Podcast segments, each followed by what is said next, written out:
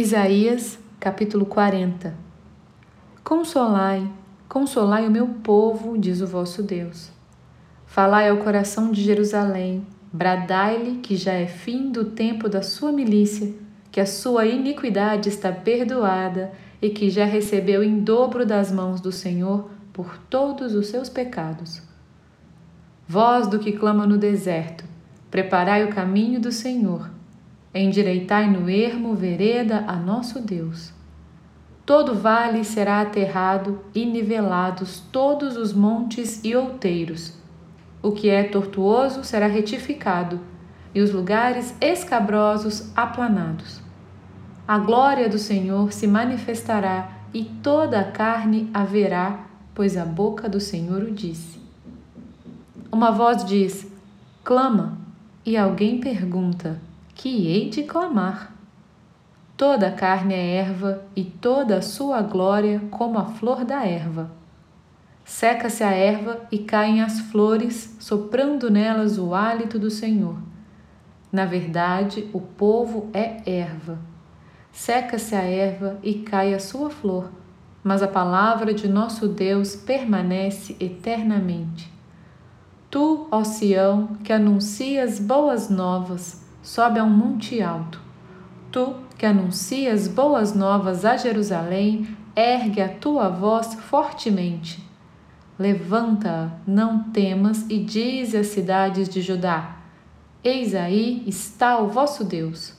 Eis que o Senhor Deus virá com poder e o seu braço dominará. Eis que o seu galardão está com ele, e diante dele a sua recompensa. Como pastor, apacentará o seu rebanho. Entre os seus braços recolherá os cordeirinhos e os levará no seio. As que amamentam, ele guiará mansamente. Quem na concha de sua mão mediu as águas e tomou a medida dos céus a palmos? Quem recolheu na terça parte de um efa o pó da terra e pesou os montes em romana e os outeiros em balança de precisão? Quem guiou o Espírito do Senhor? Ou como seu conselheiro o ensinou? Com quem tomou ele conselho para que lhe desse compreensão?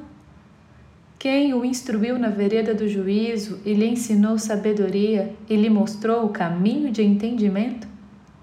Eis que as nações são consideradas por ele como um pingo que cai de um balde e como um grão de pó na balança. As ilhas são como pó fino que se levanta. Nem todo o Líbano basta para queimar, nem os seus animais para um holocausto. Todas as nações são perante ele como coisa que não é nada. Ele as considera menos do que nada, como um vácuo. Com quem comparareis a Deus? Ou que coisa semelhante confrontareis com ele?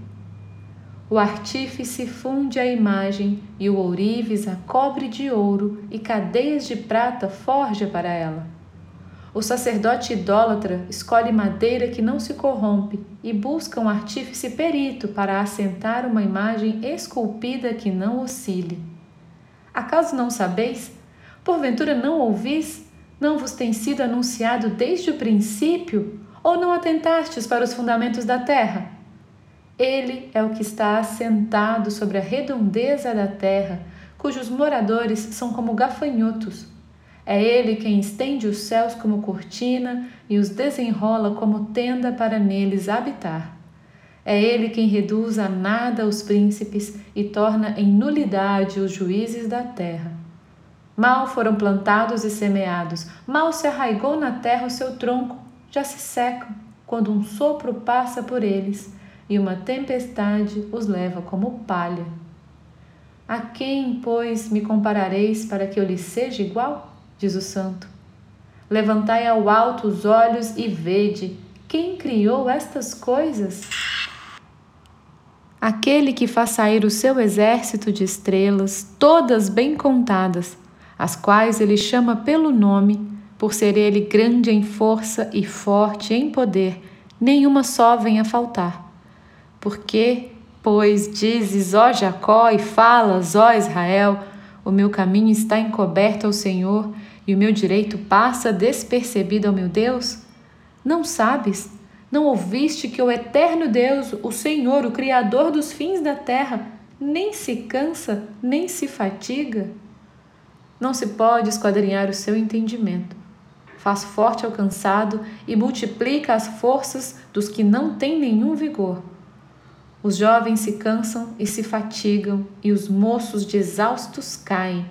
Mas os que esperam no Senhor renovam as suas forças, sobem com asas como águias, correm e não se cansam, caminham e não se fatigam.